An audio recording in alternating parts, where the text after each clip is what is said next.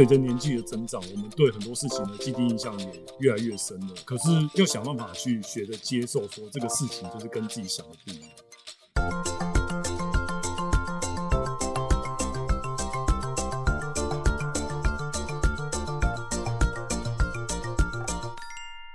大家好，欢迎回到三脚猫实验室。这是由 MTBA 制作发行的 Podcast。我是浩文。今天跟我们一起在实验桌旁聊天的还有文威。Hello，我是文威。还有 Angel。Hello，大家好，我是 Angel。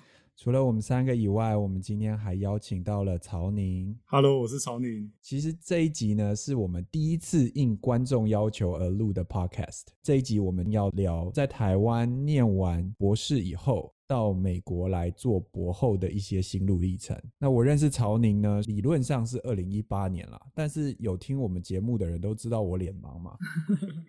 直到后来，因为他被 MTVA 感动，然后决定加入我们工作人员，才慢慢发现，哇，其实曹宁是一个非常好的人。那我印象最深刻的时候，是因为他那时候其实是很不幸签证的问题，要在台湾留久一点，然后没有办法参加我们一九年的年会的时候，他还特别打电话跟我讲说，哎，我没有办法参加。年会，然后我现在负责的东西进度到哪里？然后我希望可以怎么样交接给其他人？那时候蛮感动的，因为毕竟就是我们这个非营利组织，大家都是学生或者是刚出社会的人嘛。有的时候大家做事充满了热情，可是很少看到像曹宁这么圆融，然后这么成熟的人，然后就非常感动。曹宁那个时候其实是在印第安纳做他从台湾出来以后的第一份博士后。然后我们认识，后来因为这样子，他就觉得，哎，圣路易斯真是一个好地方，所以就过来了。感谢浩文的介绍。其实我不确定你刚刚提到元龙是是因为年纪的关系。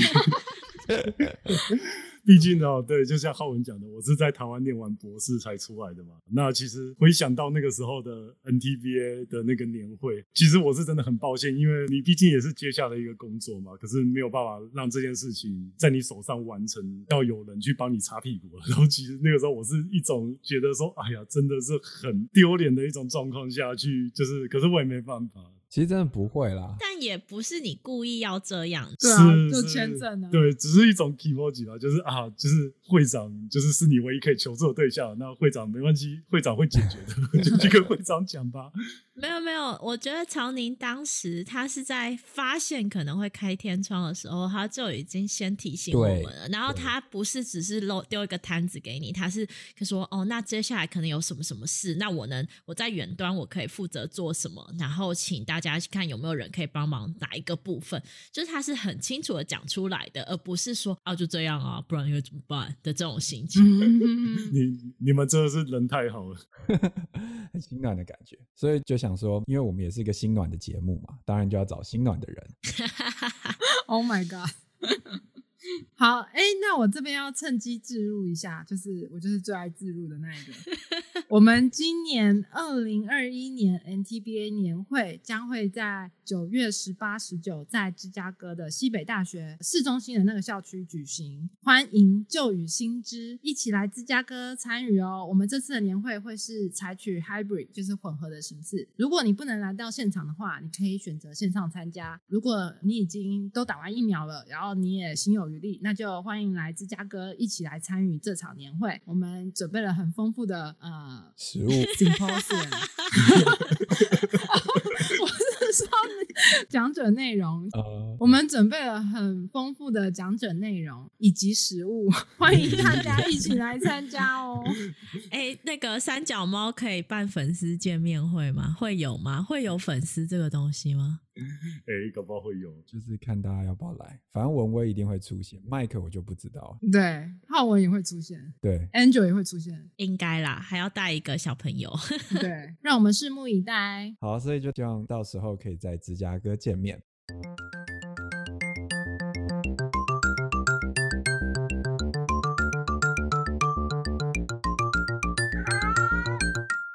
那我们今天做这一集的时候，就像我刚才一开始讲嘛，是受了我们听众的建议。我们一开始坦白说，觉得这集蛮难做的。为什么呢？因为当初我们四个人，就是我啊、文威啊、Angel 啊、Mike。我们其实都是在美国念完博班，虽然说经历工作转换，但是毕竟没有像是从台湾然后一路都学完了以后，马上到国外来做博后的这个阶段，所以我们当然就酝酿了一阵子，然后也感谢大家等我们。那在这段时间呢，我们跟了身边很多人谈，包括草宁，我们瞬间惊觉了一件事情，就是其实就是我们四个三脚猫从台湾到美国求学，然后最后找工作这个历程，其实跟在台湾念书毕业以后到美国找工作的是差不多的。诶，但是差在哪里呢？是我们有博班四五年的时间去做一个缓冲，做一个调试。博班不止四五年呐。啊，对，不止四五年，没有四五年，这样听到大家就觉得很开心嘛，就是哦，好，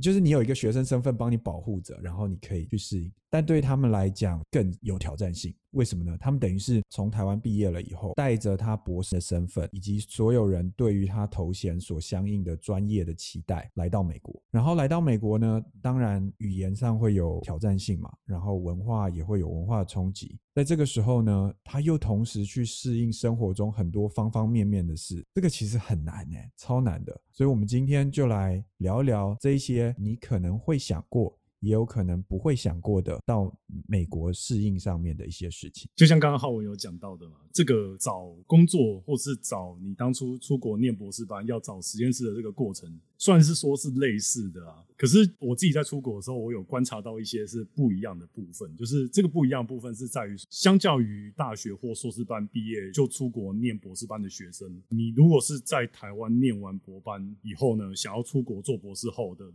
就是这个人数上是比较少的。另外一个不一样的点，在大学或硕士班出国的时候，通常你是二十几岁的年纪，你的想法或者是你在思考事情，跟你念完博班通常是三十岁左右的年纪或三十几岁，那个其实心境啊，或或是你们对出国的期待，或是你们出国甚至是出国的目标，好了，都是不一样的。我自己是觉得说，前面刚刚我前面分享，就是人比较少这个部分，对我来讲有蛮大的影响的，因为身边没有其他来跟你一起来做博后的菜鸟。嗯，所以就是没有那种哎，好像有点革命情感的人在你旁边的那种感觉。我觉得从台湾然后念到博士后才出来到美国的朋友们，就是有一种他们某一方面是非常老鸟，因为就是很厉害啊，然后在这个这个专业上非常的专精，但有另外一方面又非常的菜鸟。可是大家可能不一定会发现他们是菜鸟，你会觉得他都已经这么厉害了，他怎么可能还会在生活上需要帮？助很奇怪啊！你知道他是刚出来念书的小朋友，你就会觉得啊，你买菜有没有问题啊？生活上有没有问题啊？开车适应吗？然后住的地方 OK 吗？就会这样子想。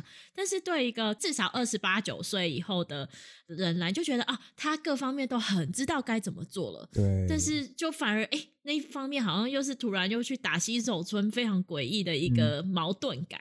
对，就是一个人设差异非常大，所以有一点就超强，boss 级了，然后有一点还是生活白痴那种。对对，还是只能打史莱姆这样。或是他们在台湾其实很厉害，但是在这里突然有一种，呃，我的所有长处无用武之地。你在台湾都会搭捷运，跟这里没有什么关系啊。对 我，我们等下到时候会提到，就是比如说大家在台湾自由移动的能力，可能习以为常，骑摩托车。可是你有没有想过，如果你到的这边驾照是不能直接换的，你要重新考驾照，这种感觉哎不太一样哎。好，就算你拿到驾照，那你是不是还是要买一台车？你总不可能说，哎，我托运行李，我把车也拖过来吧？也没有办法。这些都是要从零开始的。对，刚刚主持人们都有聊到车子，然后觉得其实车子，我有一个蛮有趣的经验，就是我那时候找到美国的第一份工作是在印第安纳大学医学院。那这个地方呢，它是在印第安纳州的首都，这个首都的名字叫印第安纳波利市，那个市是台北市的市。有点老口了，大家如果不知道没关系，就记得他是那个印第安纳六马队的主场就对了。哦，我那时候就到了这个地方，然后才发现说，哦，原来美国离就是除了在纽约啊或波士顿那种真的真的是很一线的大城市以外，大部分的城市其实你没有车真的是跟没有脚一样。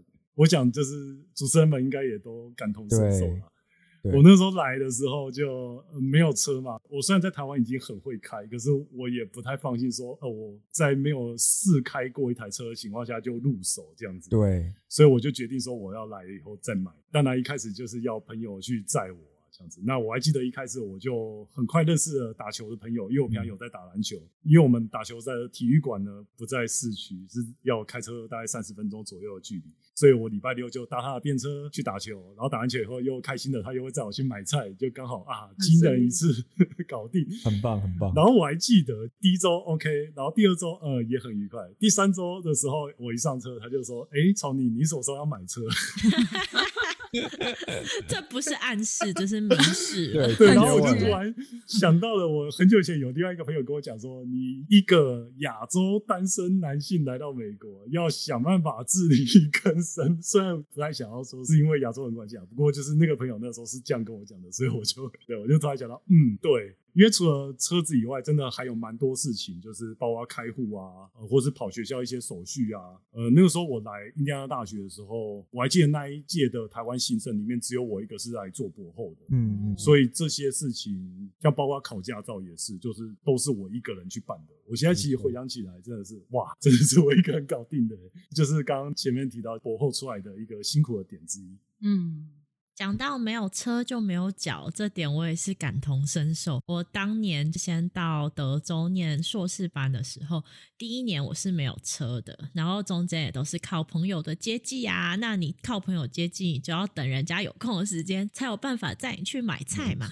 或是后面就是有朋友有借我车啊啊，但是有时候也是很不好意思，很拍谁这样子。然后等到我终于在第一年的最后，我买了车，因为我找到。了实习机会，实习机会是要开车的，所以我就有机会可以买车了。等到我买到车的那一天，我真的觉得我自由。了。你的生活半径就整个变大。大家听到这边，我相信对于很多在台湾要申请博后，看到这个标题点下去就很开心，就是哦，这里面一定会有什么申请美国博后的技巧啊，一些注意事项、攻略啊，啊，怎么讲这些生活，有点像以前考上了再说啦，这是幸福的烦恼。好，不然就这样子，我们就从头开始。我们先从找工作这一点，其实是找博后嘛。博后在跟博班有一个比较相似的地方，就是你要找一个实验室。当然，大家都会听过很多鬼故事啊。所以不知道曹宁在找你未来的老板的时候，你有什么技巧或者有些注意的地方呢？我觉得我可以直接用我的经验来跟大家分享，因为那个时候找到第一份博士后的工作，有做得好的地方，也有做得不好的地方，所以我觉得就用我的故事来跟大家讲这样子。嗯，我找到第一个博士后的老板，是因为那个时候这位教授他有来台湾演讲，然后刚好是我博士班最后一年。对，那那个时候一听就觉得说，哦，这就是一直以来我很有兴趣的一个一个主题，因为我现在在的实验室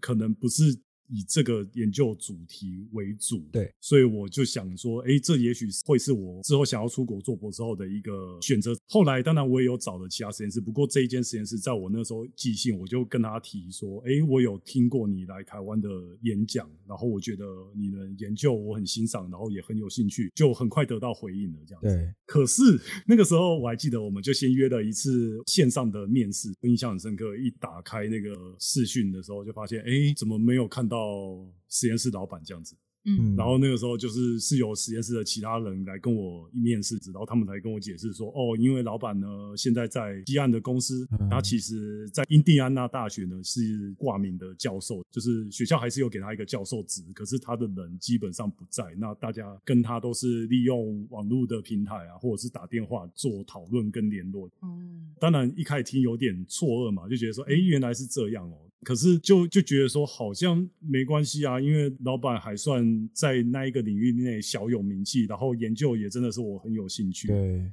期刊也都发的很高的点数啊，然后就觉得说好像没有关系嘛。刚好那个时候来跟我面试的那位学长，他也补充说，其实对他们来讲，他们觉得说，因为技术都在他们身上，我跟他们学就 OK 了。哦，所以我就没有觉得说这会是一个问题这样子。嗯，可是后来就发现，这种老板在远端工作的这种状况呢，其实有一些缺点。第一个点当然是，就算你已经是博后，可是毕竟是你第一次离开把你训练好的那一个博士班的实验室。嗯，所以你其实，在真正要自己去找到一条研究路线的这个经验上，其实你还是有点欠缺的。嗯嗯嗯。那老板在远端工作的情况下的时候，他没有办法及时啊掌握到你的实验进度，跟你有没有走错路。嗯。他一开始可能会丢给好多方向，可是他没有办法很及时的发现说，哦，原来你已经试了一不行，试了二不行，这样子。那我觉得那个时候我有经历到这一段。蛮痛苦的时期，就是没有办法跟老板有很好的沟通。第二个的话，就是撇除掉你自己实验的部分，就是像我一开始以为说啊，只要实验有兴趣，我可以克服的，其他的问题不会出现。可是后来发现也不一定，因为老板毕竟是远端嘛。如果今天实验室有一些状况发生的话，呃，学校的行政系统其实不会只找实验室管理员，也就是 lab manager，对对对，他一定也会同时寄信给老板。嗯，这个时候老板也会面临到同样的状况，因为他不在实验室，他没有办法。很及时的了解实验室的状况做处理，这是我后来发现到有问题的地方。你那个时候在面试的时候，最终有跟老板视讯见到面吗？我其实是到了真的到了那间实验室以后，我才跟老板视讯到。哇，对，哦，哇，我觉得会不会之前的学长姐比较没有这样子的问题，是因为他们之前有面对面的建立人跟人之间的关系，但是你来就是你并没有跟这个老板有好好的建立关系，然后所以所谓的信任也很难在短短的面试中或是短短的远距沟通中所建立，就会变得非常的困难。你也不知道他讲这句话是什么意思，或是他通常行事的方法是什么？没错，有对，有可能是你们讲的那样。但你一直讲第一个博后，所以代表你现在不在这个博后喽？对，所以所以后来老板他就决定留在业界，所以那个时候在一样是二零一九年，老板决定关掉在印第安纳大学的实验室，所以我才找到了现在这个在圣路易华盛顿大学的第二份博士后工作。那个时候我就把过去这个经验就纳入了考量，所以我现在在的这间实验室机能上就是比较完整。我蛮意外，就是现在这一间实验室的老板，我其实蛮欣赏他的。那其实有两个点，第一个是就像前面我提到嘛，我那时候跟前一个老板在讨论实验进度上，对我觉得主要是我自己的问题啦。毕竟博士后还是要主动点，可是我可能就没有那么的积极去督促我自己。现在这个老板呢，他就比较会去注意你的状况呢，而且他已经是副教授，可是他现在还自己有在做实验，所以你在跟他讨论实验的时候，他比较快刷到你的问题。另外一个方面，你们在讨论实验为什么做不出来的时候，就比较不会往错误的方向钻。那你觉得在面试的时候，这些点都看得出来吗？就是实验抓问题这个点可能看不出来，可是你在跟老板讨论的时候，我觉得就可以稍微观察到能不能跟这个老板有共同的想法。对，或者说你们能不能讨论吧？对，所以我觉得这个点就是第一个实验室的经验帮助我。我觉得博士后啊，你常常要决定一个实验室，都是靠面试，这短短几天就决定了你未来的可能五年的实验室。相较于博班学生来说，就又更冒险一点，因为博班学生你还可以在不同的实验室做轮转，试试看这个实验室的风气如何啊，或什么。可是博士后你就真的是只靠那几天的面试，就决定你未来五年要在哪里。我觉得真的是差很多。好，那我讲我自己面试我博后的心得好了，因为我其实感同身受曹宁刚刚讲的，因为我念博班念到中间，我老板也是两年不在，所以我非常可以体会这种远端很难很难沟通，或是大家的焦点目标不太一样的这种感觉。其实也有点误打误撞啦，但是我就是看到一个哎有趣的课题，然后有趣的课题以后，然后又先旁敲侧击知道，这就是因为我人在美国，所以比较容易的地方。我可以先去找找看这个教授的名声如何，他怎么带学生。我一开始本来还觉得啊，只是试试看，但我跟这个教授聊了以后，我就反而觉得啊，我觉得这个教授的带人方式啊、研究课题啊什么都非常的好。我觉得我当时在面试的时候，是我除了跟老板面试以外，我还跟全部的实验室的人都有一对一或一对二的聊过天。曹宁，你在这上面有没有因为跟其他实验室的人聊而更理解说这是不是我喜欢的实验室呢？就是第二个实验室的时候，嗯，对啊，没错，因为那个时候我觉得虽然第一间实验室有它不理想的地方，可是因为好处是我人已经在美国了，所以那个时候我是只来现在这个学校面试。就像刚刚 Angel 讲的，我那个时候除了跟老板聊啊，也有跟实验室的其他人聊，也会让你更知道，呃，你是不是跟这个实验室是可以就是互相互相交流啊，然后可以讨论。那你第二个博士后，你面试了几间？我那个时候面试了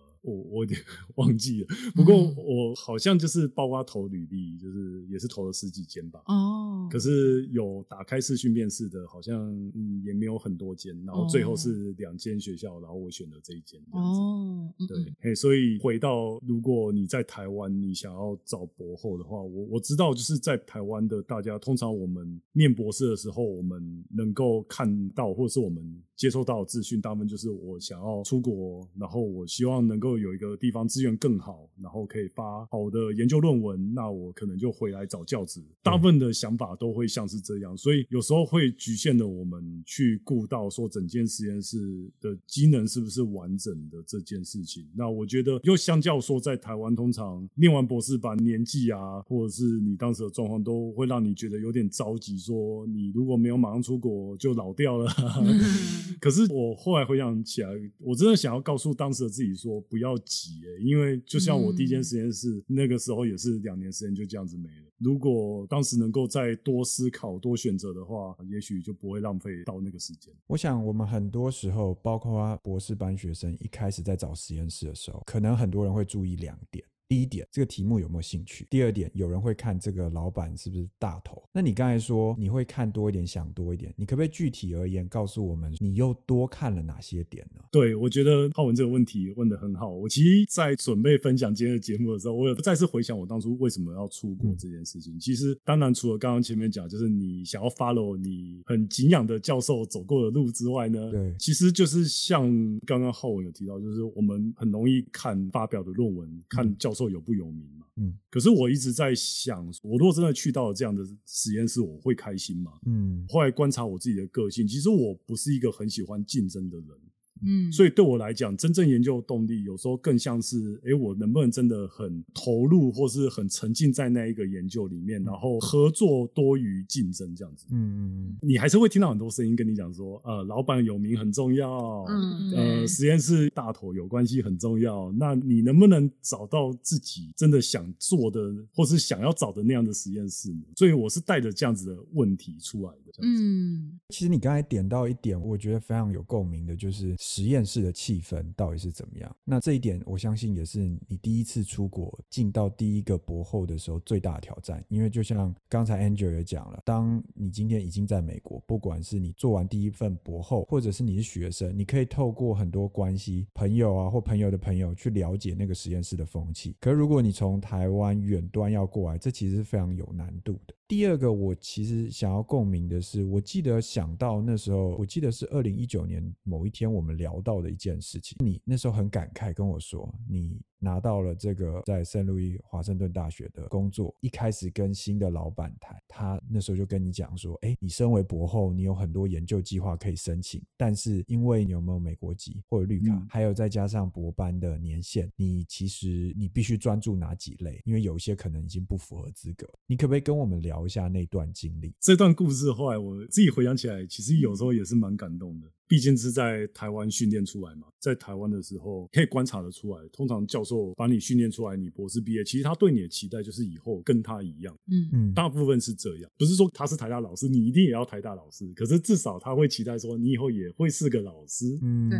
那可是呢，实际上要怎么做，或者实际上你欠缺什么，是有时候他也不太知道，因为整个时空背景又不一样嘛。回想起来，其实我也不会怪我我虽老板没有给我这样子的方向指引，所以不会期待老板会给我任何生涯规划上的协助下出来的。所以那时候在印第安纳大学，我也没有认识太多的博士后，所以也没有什么机会聊。当然，这个资讯也很匮乏，可是已经有那个压力，觉得说应该要自己搞清楚了。可是我就想说啊，可是我又在美国，如果在台湾，我大概还知道一些资源在哪里找。可是美国，天哪，我来了快两年了，都还不知道怎么办啊。然后是现在这个老板他主动跟我讲的，他就说哦，那我看你现在的阶段，你可以专注在哪几个计划？那这个计划是让你申请以后比较容易拿到教职的。那虽然你现在没有办法马上开始，可是我先让你知道，让你可以有个心理准备。这就是我刚刚想要分享的第二个点。老板要帮助底下的人，有时候真的就是这种举手之劳，他有这样的资讯，他是很好帮你的。可是真的没有每个老板都会愿意这么做。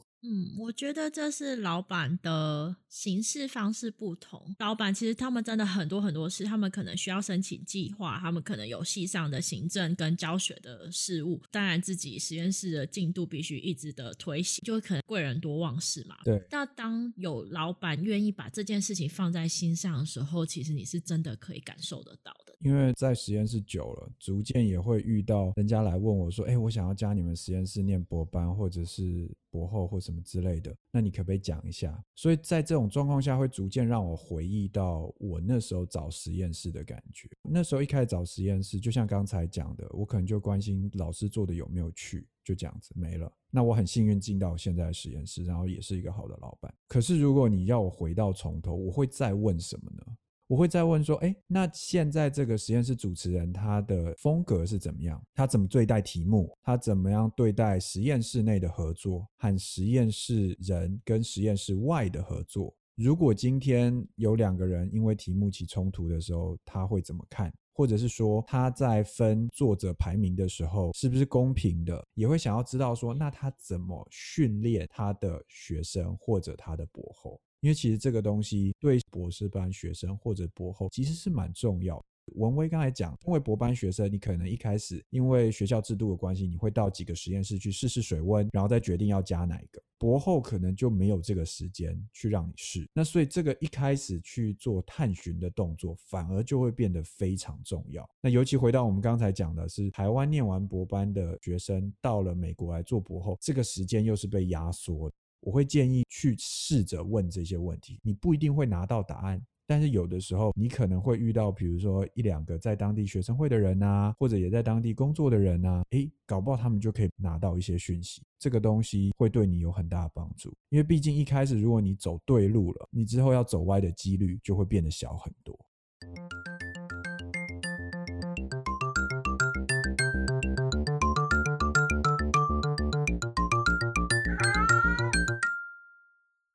刚刚说时间的压缩，那我们就会讲，我们以前是因为博班学生，我们可以慢慢的去适应。对，那我们现在是不是要讲往生活的那一块，就怎么样在短时间内就是解压缩适应？对，怎么样适应，然后变成啊。万事都要自己来了的这种心情，这就是回到一个非常骨感的现实。因为你来这边，你并不是只要做实验嘛。你虽然一开始可能就哦，学校、家里两点一线，但就算是这样，你还是会面对生活中的大小挑战。比如说，人活着就是要吃饭。刚才曹宁你有讲嘛，人家带你去买菜。所以一开始，我想你买菜的时间也不是受你可以自己控制的吧？那你可不可以帮我们分享一下这个经验？当你一开始走进菜市场那种感觉，说哦，我要为了自己的 存活而负责的时候，那时候又是怎样的心情？一样给现在如果在台湾想要出国做博士后的人开个玩笑啦，就是最好，如果你是不是挑大城市的话，先学好怎么煮饭跟开车吧，这样子。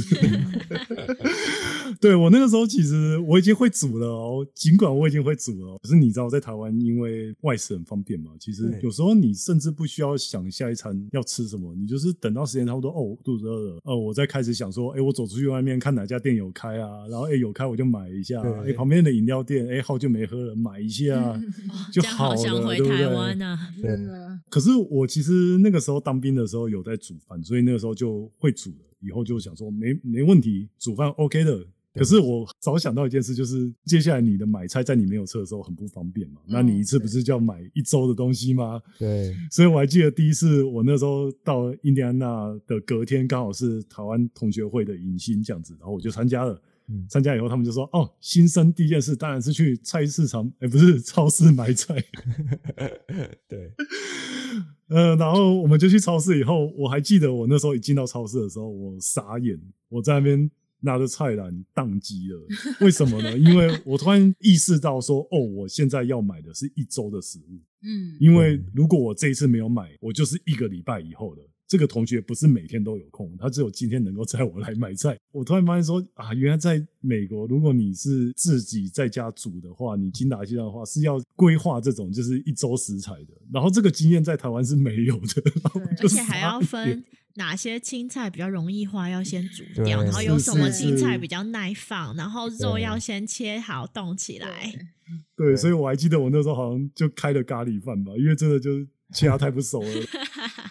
我记得我那时候就是一个电锅，然后泡面也用电锅煮，饭也用电锅，用电锅煮。就那时候就算好了，就是你电锅外锅加两杯水，内锅加水，然后把高丽菜叶丢进去，然后煮一段时间，再把泡面料丢进去，然后你就可以去洗澡啊，做别的事，然后出来就就好了。也是蛮厉害的。我记得那时候我在台湾的硕士班实验室有一个人要出来读呃美国的博士班的时候，我就教他做可乐鸡，那就很方便嘛，哦就是对对买可乐，然后买鸡，然后回来放到电锅里面煮就好了。然后结果那个人呢，他是厨艺零的人，所以所以他就吃可乐鸡吃了一个月吧。哇，Oh my god！啊你的可乐鸡救了他的一个月，真的，他事后跟我说，我就觉得很惊讶，因为事后我来美国的时候，他还从 Wisconsin 开车过来，把他一些呃学长姐留下来不要的小家具带给我。哇然后这么好我们对，我们就聊起那时候他刚来美国多辛苦啊，然后他就说哦，可乐鸡救了他一个月之类的。不过那时候我来美国，他也是救了我，就是带来很多小家具，然后我现在也都还在用。嗯，哦，而且美国的租房是一个空房，嗯，就是它是没有家具的，只有在餐厅啊、厨房可能有灯，然后其他有一些很基础的灯，你是连灯啊、连沙发、椅子、桌子。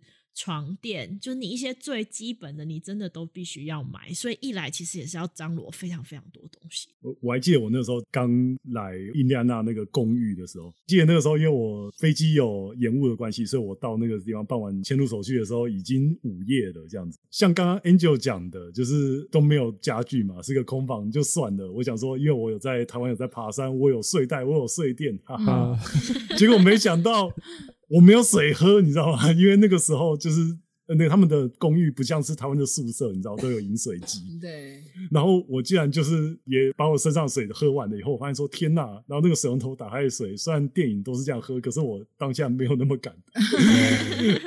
我就发现说，原来我竟然没有水，然后我就发现说，原来这是我第一个缺的家具，这样子。我至少要买个滤水壶。对对对，其实除了这种生活的物质上面的缺乏以外，人与人之间的交流嘞，那我回想起那时候我在出国前跟一些朋友聊，那的确有一些学长姐他们那时候就有跟我讲说，哎，你真的要出去吗？你现在在台湾好不容易念完博班，建立了这么多的人脉。对你的资源，你认识的人都在这边，你出去要从零开始也。对，其实那个时候，我觉得那句话，尽管是现在跟我讲，我觉得都还是有一点点的震撼力。因为其实那个时候，真的我就遇到了这样的状况，就是我在印第安纳大学的时候，当那一期只有我一个台湾人来做博后，那其他可能是学生，那学生当大部分又是硕士班，那其实跟你的职业的需求啊，或者是你的生涯规划都不太一样的。嗯，那我还记得更惨的是什么呢？因为我那个时候我的实验室跟主校区不是在一起的，哦，嗯。因为我那时候还觉得说啊，没关系嘛，大学校总是有一些博士后社团啊，对对，也一定很国际化啊，一定有各国人，那我就去里面认识大家。啊。对，就殊不知我连资讯都没有，因为我不在那个主校区，然后他们可能也不知道说，哦，原来在远方的印第安纳大学的附设医院里面还有实验室，然后还有博士后研究员，所以那个时候我其实是有点孤立这样子，就是我好不容易才收集到有一些，就是学校办的，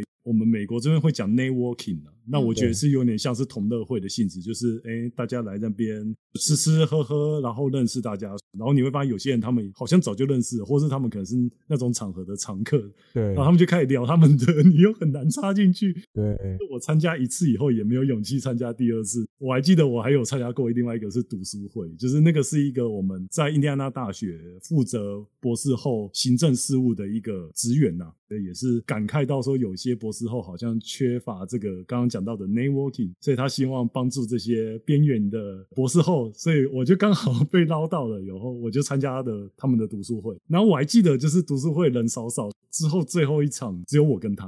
哈，好尴尬。我可以感受到啦，就是说，因为毕竟刚刚有讲到学校不是没有所谓的博士后社团，对，其实是有的。可是因为还是有些人他就在这个圈圈外，对，那这个这种人又又更少，除非他很喜欢跟别人交流啊什么的，他非常的主动，他自然还是有办法打进刚刚讲的那个博士后圈。可是像我的个性有一点点内向，所以就变成是我就参加这个比较安静的活动的时候，到最后就只剩下我跟他。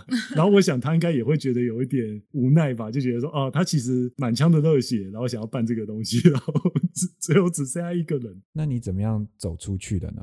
怎么样从一个边缘人，然后开始建立自己在美国属于你的人际网络的呢？这就要感谢那个时候有一位我在台湾就认识的同学啦。那他那个时候刚好在波士顿念硕士班，他在那边念书，可是他找到的一个实习工作在我的那个城市，所以他就来了。那来了以后，因为他没有车子嘛，我就被联络到，他就说：“哎，谁谁谁，你以前认识，你们一起打过球，那他在那边就交给你照顾了。”然后我当然就觉得说不错啊，我就帮他载着他一样，就是去他一个短期租屋的地方啊，然后也是帮他打理一些食衣住行的东西。然后他跟我推荐一个在美国所谓的台湾人生计协会，对那我们这边的英文都叫 TBA。那他刚好在波士顿是其中一个 TBA 的大本营，对，没错。他就跟我说：“哎，你既然想要认识博士后，那、呃外国人可能比较难，那可以考虑说从台湾人开始。”他就跟我推荐了在波士顿的 TBA 的年会，然后我记得我那一年就去参加了。然后我觉得这个真的是一个转捩点，是我开始慢慢拓展出在美国的人脉，然后也因此在波士顿的 TBA 里面认识，哎，原来我们中西部也即将成立我们自己的 TBA。嗯，就是 NTBA 啦。对对对，然后我就觉觉得说，哦，太棒了！以后我不用买机票，我只要开车就可以到芝加哥参加我们自己的台湾人生计协会。在那一年的年会以后，也就是加入了工作人员，到现在这样子。所以我们一开始推荐大家来我们的 NTBA 年会是有目的的，希望帮助大家。帮助大家，也帮助我们。我想要跟大家分享一个，那时候我在刚来圣路易这边的时候，一位学长跟我讲的一个事情，这对我影响很深。因为我来的时候年纪也比较大了，所以有时候多少会体验的那种，就是好像你自己应该是很成熟，你要去照顾别人，但同一时间你又是被人家照顾，这种很冲突的现实。嗯所以我就有点不敢开口。那还好，那个学长又比我更大、更资深，然后他就说：“嗯其实你不要想那么多，你就问，然后你也去尊重人家有自己的生活。那他能帮你的时候，他就会帮你；不能帮你的时候，他也会跟你直说。你如果你身边有这种人的话，那就恭喜你，你就可以去试这样。所以他的意思就是说，你不要因为对方是台湾人就过分的麻烦别人，嗯但同一时间你也不要说啊，我都一直麻烦人家，真不好这样。因为其实大家都走过这段路，在心有余力的时候，大家都会多少帮忙，但是也是要自己赶快赶快自己买车啊！对。不过还有一点，那时候来到美国，非常大的冲击，所有事情换成美金，然后你再换算成台币，就觉得 哇塞，什么都天价，什么东西呀、我想在这边，Angel 应该是迁徙过蛮多城市的，你可不可以帮我们分享一下，就是各个城市大概开支上面对你的感觉不同？我们不会很仔细的分析啦，但就大概给大家一个概念。嗯，就是大家在问问题的时候，要记得你是要去哪里，你不要去西雅图，结果你问住在美国中西部的人，他的物价开支是多少？啊？对，这是差别很大的，所以尽量你对于生活物价到底需要花到多少，你要问住在那附近的人，会比较有一个确切的概念。然后还有一点就是，其实有一些博后他可能是连配偶啊，或是小孩啊，是一家子来的，对，那就更需要考量说，呃，住房租屋大概的价钱是多少，然后跟博后的薪水是多少，还有各种啊食物的开销啊是什么？因为你就算大人再怎么饿，你不能饿到小孩吧。对，所以我就有朋友跟配偶一起来的时候，他就特别在找实验室的时候，他就觉得，嗯，我就目标在美国中西部，因为觉得比较能养小孩，对养小孩啊，还有就是符合一个还可以的生活这样子。但是其实嗯每个城市差别也蛮大的，所以嗯大家要记得把这一点纳入考量。其实刚才 Angel 提到一点非常重要，就是我们今天谈的这个例子，就是台湾博士到美国做博后。我们今天是把它限缩在一个条件之下，就是你只身来到美国打拼的。对于你有家庭，你还是抱持着某一个梦想想来美国做博后，我们没有忘记你们，但是我们没有办法在这一集全部分享完，我们之后都会做下一集，所以请你记得按赞、订阅、加分享。怎么那么专业？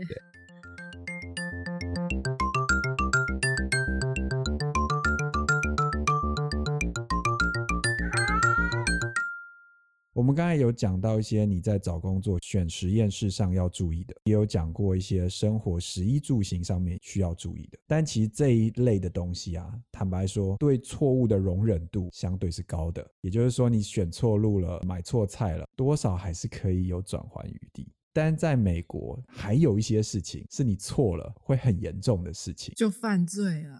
对，没错。所以我们现在就要来聊一聊这些。因为你在台湾，你非常自然的你会去缴税啊，你也没有签证的问题嘛，所以你不会注意到的事情。可是这在美国非常重要。我们想要在这边借由这个机会聊一些概念。先要说明，我们不是专业的律师，我们也不是专业的会计师，我们只是希望借由这个方式去让你知道有这个东西的存在，让你去查、去 Google 的时候有一个开始。但是最终，如果你遇到问题的时候，建议你还是找专业的人来咨询。那我们就先从税来讲吧。啊，美国就是万税万税万万税啊，什么东西都要税，有的城市还有自己的消费税，就是各式各样的。对，所以就是钱千万不要想着说，哦，我买菜十块钱就是十块钱，消费税是外加的呢。嗯嗯嗯，Angel，那时候你来这边报税的时候，你有什么体悟吗？就是我们要报所得税嘛，对不对？因为一开始来你还是外国人的时候，你是非税务居民的。然后，但是就算你还不是绿卡或公民，你待到一段时间，你就会变成税务公民，变成是 tax 的 resident。所以这是中间是会有转换时期的，或是例如说你是博后，博后要看你的。资金的来源，你的薪水的来源，你是拿老板的计划的薪水，是用薪水方式进入的，或是你拿的是奖学金。其实有时候就是每个学校他们行政单位做账的方式会不一样，奖学金跟薪水的支出方式会不同。这样不同的时候，有时候不一定会先被扣税。嗯，其实美国是你要先缴税，如果你在每年的四月十五就是报前一年的税的时候，你都没有先预缴。那有可能你是要多付一点罚金的。那对于这一点，曹宁你的体悟是什么呢？我在印第安纳大学的时候是，其实我现在这个学校也是一样的，我们的薪水都是先被扣税的。这个就比较不会像有刚刚 Angel 讲到的那个问题。不过有另外一个问题，我记得我第一个工作是拿 J 签证，嗯，也不是大家拿 J 他报税就一样，因为有的人是因为他是拿了科技部的计划，就是千里马出来，他要缴的税又跟你不一样哦。有些比较没没嘎嘎的地方，我觉得也是到了美国以后才慢慢搞清楚的。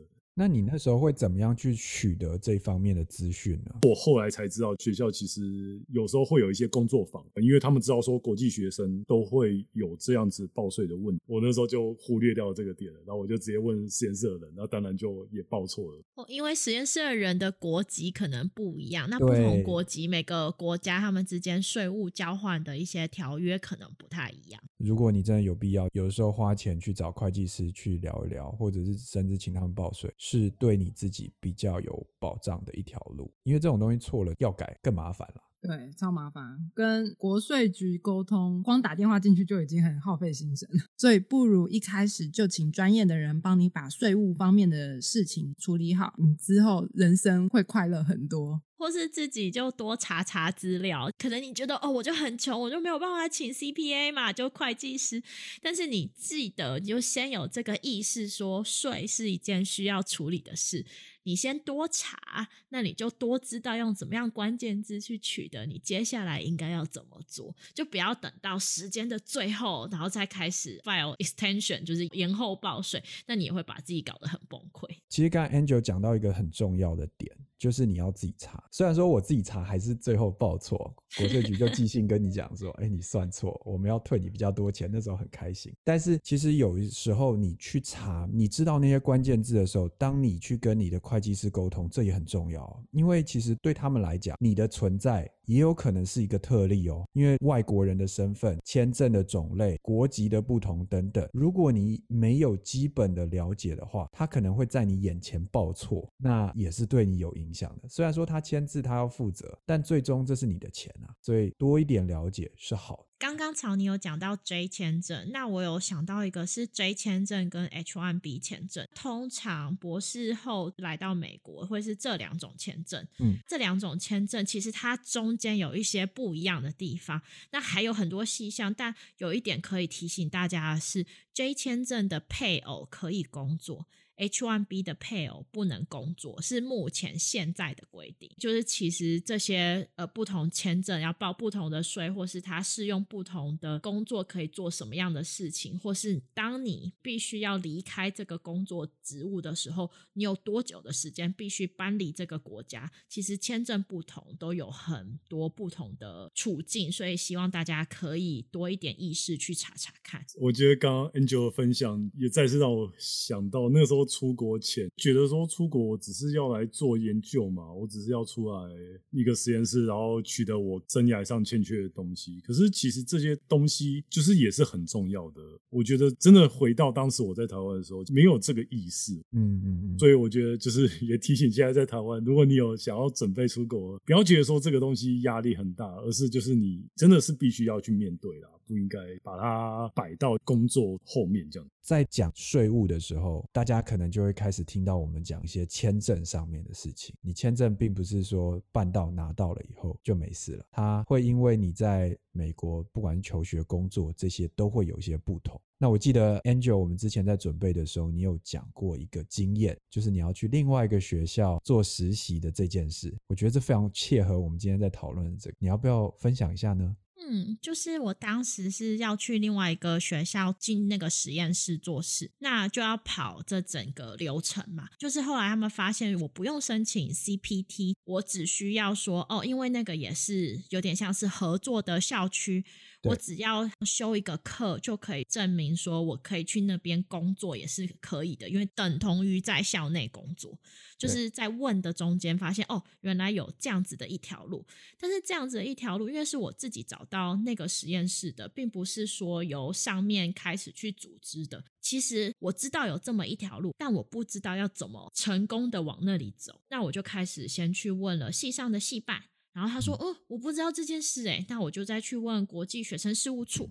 那又问了国际学生事务处，他问到的人刚好也说：‘哦，我不是很清楚诶，那可我没有听过这样的事。’然后就变成我又在指引去另外一个办公室，我就去变成 A 叫我问 B，B 叫我问 C，C 叫我问 D。”然后每一次我都多得到一点点资讯，然后可是我等不到我程序真的开始走，就一直觉得到底是哪里不对，然后所以我就开始一步一步，有点像是这叫什么事实查核吗？就是诶，他讲的对不对？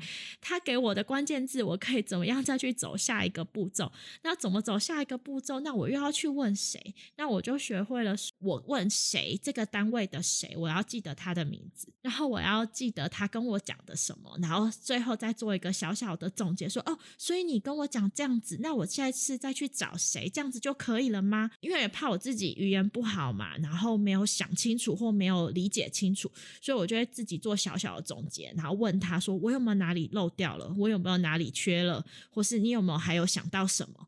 然后这样我就可以去问到下一个单位，然后结果这件事情是因为它不是一个常规的路，也没有那么多人走过，所以我最后问到的时候是又回到国际学生事务处，然后有一个比较资深的长官出来说：“哦，你要问的是这个啊。”然后从某个箱子的底层拿出某一个表格，然后我就办成功这件事情了呢，就是。我又回到了其中的某一个我问过的的地方，然后就觉得，哎，怎么会这样？其实他们好像中间事物的是各个事务处的连接，好像没有那么的好。但是如果这件事情是我自己想要做的，那我就要一步一步、一个一个去问出来。所以你要知道，你问的是谁，你问到的结果是什么，你要怎么样去走下一步，然后你要怎么样保持礼貌，但是又要记得说，哎，是谁谁谁跟我讲的哦，这些事情都要记下来，然后你就慢慢的一步一步可以去达成你想要达到的目标。这个真的是一个很大的心态上的调整。台湾至少我的生活经验上，就是你去户政事务所啊，那些都蛮便民的，因为我们在台湾就是属于一个比较常态的状况。你不是外国人嘛，所以大家都知道怎么处理你的事。那我自己的例子其实是我在办驾照的时候，美国很好玩，它是一个没有身份证的国家。那驾照呢，长久以往呢，被认为视同是类似像身份证明的东西。那除此之外就是护照，你要搭飞机，你就需要这两种有照相的证件。当然，都市传说说那 Costco 好事多的卡，因为背后有照片也可以啦。真的吗？对，但是我的意思是说，后来美国就觉得这样实在是太不安全啦，就恐怖分子可能会这样混进来啊，所以他们决定要推出真的身份证，他们叫做 Real ID。身为外国人的我们，当然就是没有美国的护照啊。他们在看你外国护照的时候，就会很困惑，能不能发你 Real ID？那所以那时候我跟我老婆去办的时候，我们遇到承办人就说。我们没有办法给你 Real ID，你就只能拿一般的驾照。那还好，因为我老婆就把他们网络上的一个检核表。就是说啊，你要办 Real ID，你有这一系列文件，你可以证明。所以我们就拿了这张表，就跟他讲说，哎，不对啊，我看到你们网站上有这个资讯，那我们也怕错嘛，所以我们一起来检查一下。你看这个格子符合我们这这个东西，这个又符合我们这个，所以应该我们可以办 Real ID 吧？所以那个承办人呢，听我们好声好气的讲以后，就嗯，还是不太确定，所以他就跑进去问他的大概主管之类的，然后五分钟以后回来说啊，恭喜你们可以办 Real ID，好棒好棒。所以其实这种事情就是回到刚才我们一开始讲的，你自己也是要稍微做功课啦。其实人家没有义务知道你的事情，虽然是他的工作，这很吊诡，但是人家就是不知道。所以你有的时候要帮助人家，人家才能最终可以帮助你。哦，我觉得从自己是多数，而变成你出国以后你变少数这件事情，呃，我那时候作为一个菜鸟博后也经历过的事情。嗯，你在台湾办业务很方便啊，因为大家知道你是谁，然后对，而且台湾人的服务一向都还不错，所以你在那边支支吾吾的时候，他就开始去想办法，想说你到底是在问什么，你的困难是什么？对。可是，在国外，我们通常经历到更多是你要。学会问对问题，嗯嗯，他才听得懂说哦，原来你是这个地方卡住，那我可以怎么协助你？我觉得也是一个提醒，因为毕竟我们博士班的训练，其中一个也是很重要，就是要怎么学会问问题嘛。那只是说现在把这个东西 拿来生活上做应用的，有没有？就是让你的知行可以更合一啊，其实也是不错的。我有一个有趣的经验在印第安纳发生，也是我那个时候竟然去了一间监理所，他看不懂我的国际驾照。哦，那种因为太少见了，就是你是一个台湾人，那我我可以想象每个国家都有自己的国际驾照，那他可能他在那个地方他就没有见过外国人啊，嗯，觉得可能你假照，对对，他觉得说这是什么？他他是说他用英文讲，他说我想要看你真正的驾照，然后我心想说你看我真正驾照干嘛？上面全部中文，你又看不懂。你又更会觉得我在骗你。后来我就去问了我的朋友，他们就直接拍着我肩膀说：“哎，兄弟啊，换一间就好了。”然后他就建议推荐我一间可能比较多移民啊会居住的那个附近的监理所。那我去办了以后，他就哦，马上看懂了，就 OK 了，这样子。哦，所以其实总结这一些事情呢，就是不管是税务上的、签证上的，还有一些生活程序的大小事。就是其实有时候我们当然会听朋友的意见啊，或是他们之前的经验啊。有时候以前的经验现在不一定适用。对。然后有时候其实是你们的状况其实不完全一样，不完全一样的时候，你完全套用他人的经验，就有可能造成你惨淡的下场。那所以其实就是一个你自己要怎么去事实查核，你自己要怎么样去慢慢的求证跟达成你要的目标，因为你签证没有处理好，你要被赶走，不是任何人可以帮你负责的，这是你自己要承担的后果。所以真的是自己要一步一步的去做，去收集资料啊，然后去找专业的人啊，去做到你该做的事。不然有时候就是因为这样事情，让你没有办法好好的做你真正想做的事。我相信所有刚来美国，甚至来到每一段时间的人都会有这种痛苦的经历。在这边也想要跟大家讲说，你走的路其实所有的国际学生、国际学者都在走。真的遇到的时候，不要太难过。有的时候他会需要花非常非常。久的时间，你才能解决一件可能在台湾就瞬间可以解决的事情。就像 Angel 讲的，如果每次的沟通、每次的尝试都可以让你离目标再近一点的话，那你那天应该就是一个非常棒的一天，你就是有在前进。我们接下来就要讲到另外一个我们在。台湾肯定会忽略的，因为健保实在太方便了，就是保险。那这一点的话，我相信 Angel 最适合讲，因为生小孩这一定会用到保险。美国保险很多这是私人的保险，而且这些保险通常是你的雇主提供的。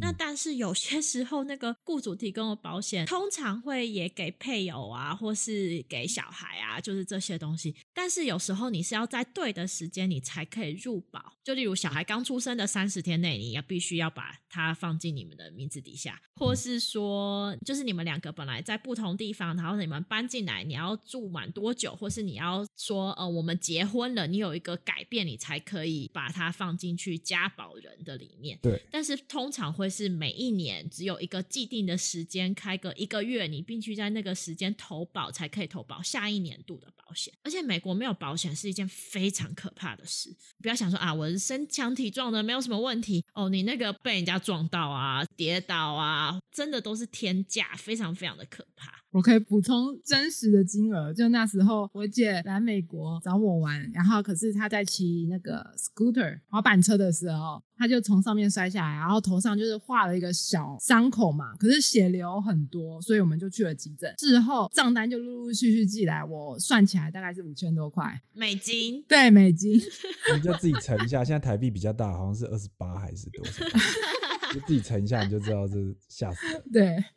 嗯，保险真的很重要，需要了解一下。而且，其实我可以体会到，大家刚来的时候，第一，你还不知道吃什么、煮什么，所以这个东西很快，黄金的申请时间就过了。所以，如果你在学校给你工作邀请的时候，你可以去问一下，说，哎，那学校保险是怎么样的话，可能就可以帮助你这一块的适应。还有一个，当今天如果你学校或者你的公司没有办法给你保险的时候，那我在这边点一个关键字，它叫做 Healthcare Marketplace。那你可以去 Google，那它就是一个跨州的平台，它就是可以帮助你去申请保险。而且千万不要随便断保险哦，断保险你之后要加保，其实有时候不太容易。所以你不要想说啊，我要离开一下，我先断了再回来好了，这样子，或是啊，我少个两个月不会有事，有时候就是会有事。人不怕一万，只怕万一。